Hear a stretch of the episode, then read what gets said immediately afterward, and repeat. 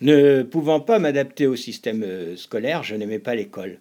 Mais euh, dès la première année, il m'est arrivé une chose euh, étonnante, je dirais presque extraordinaire. Quand j'ai entendu la première poésie, c'était un, un, poème de, je crois, d'un auteur belge.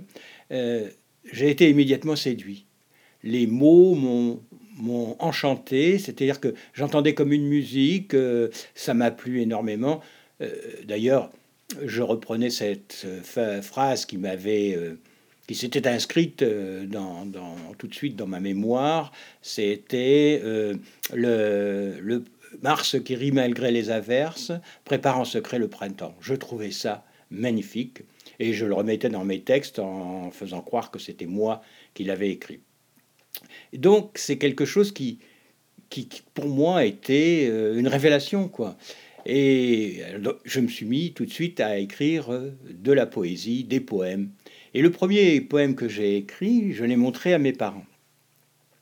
Et leur réaction euh, a été catastrophique pour moi, puisqu'ils ils n'ont vu qu'une chose, les fautes d'orthographe.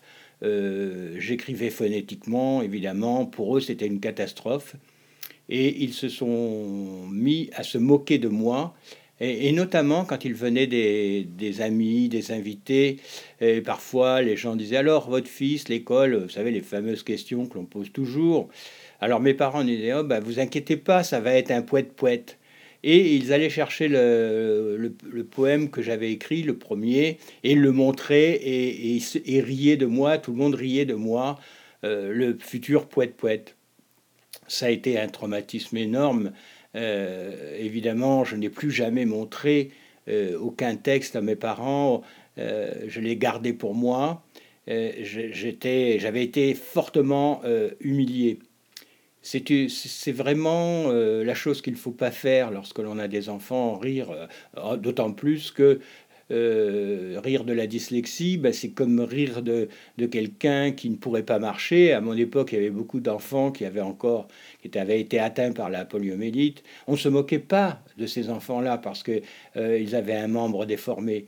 Eh bien, nous, euh, c'était les dyslexiques, c'était l'écriture déformée, la lecture déformée, la diction déformée, et on s'en moquait. Une catastrophe.